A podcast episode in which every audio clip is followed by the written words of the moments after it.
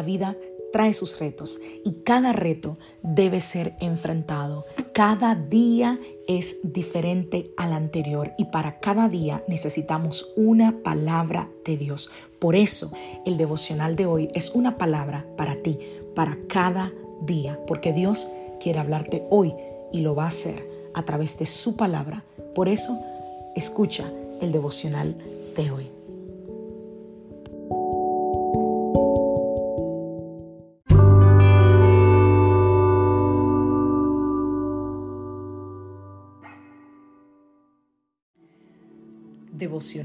Del día de hoy. Jesús está contigo. Vamos a la palabra del Señor. Hebreos capítulo 2, verso 8. Dice, todo lo sujetaste bajo sus pies, porque en cuanto le sujetó todas las cosas, nada dejó que no sea sujeto a él. Pero todavía no vemos que todas las cosas le sean sujetas. Salmo 119, verso 90 y 91. De generación en generación es tu fidelidad. Tú afirmaste la tierra y subsiste. Por tu ordenación subsisten todas las cosas hasta hoy, pues todas ellas te sirven.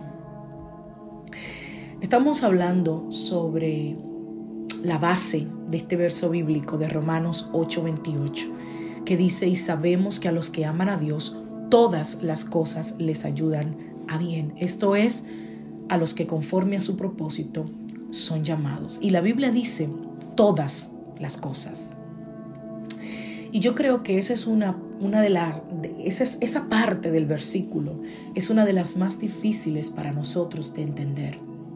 Porque cuando estamos pasando por momentos de dificultad, de angustia, de dolor, de tristeza, de desesperanza, uno se pregunta, ¿todas las cosas?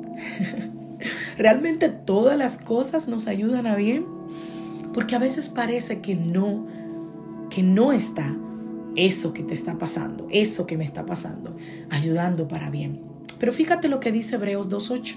Dice que todo lo sujetaste bajo sus pies porque en cuanto lo sujetó todas las cosas, nada dejó que no sea sujeto a él. Todas las cosas están bajo los pies de Jesús. ¿Tú lo sabías? Y eso significa que Él es el dueño de todo y que todo se somete a Él.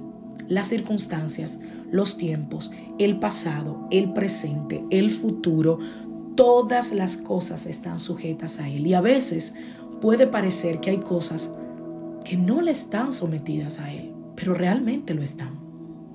Y un día los discípulos atravesaron el mar de Galilea y Jesús, dice la Biblia, que dormía en la barca.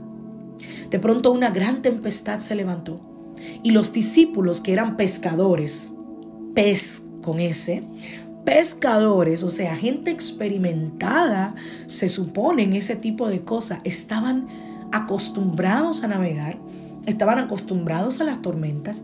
Dice la Biblia que se asustaron y que despertaron a Jesús diciéndole, sálvanos, sálvanos, que vamos a perecer. Y dice la Biblia que Jesús se despertó, que reprendió al viento y le dijo al mar, calla y enmudece. Y en ese preciso instante el viento cesó y hubo una gran calma. Lo puedes leer en Marcos 4:39. Jesús estaba durmiendo. Estaba realmente allí con ellos, a pesar de que estaba durmiendo. Y de igual manera, hermano, hermana, amigo, amiga, Jesús está ahí contigo ahora mismo, a tu lado. Él puede ordenar a tu tempestad que se detenga él puede calmar las aguas con una palabra de su boca. Marcos 4:41. Entonces temieron con gran temor y se decían el uno al otro, ¿quién es este?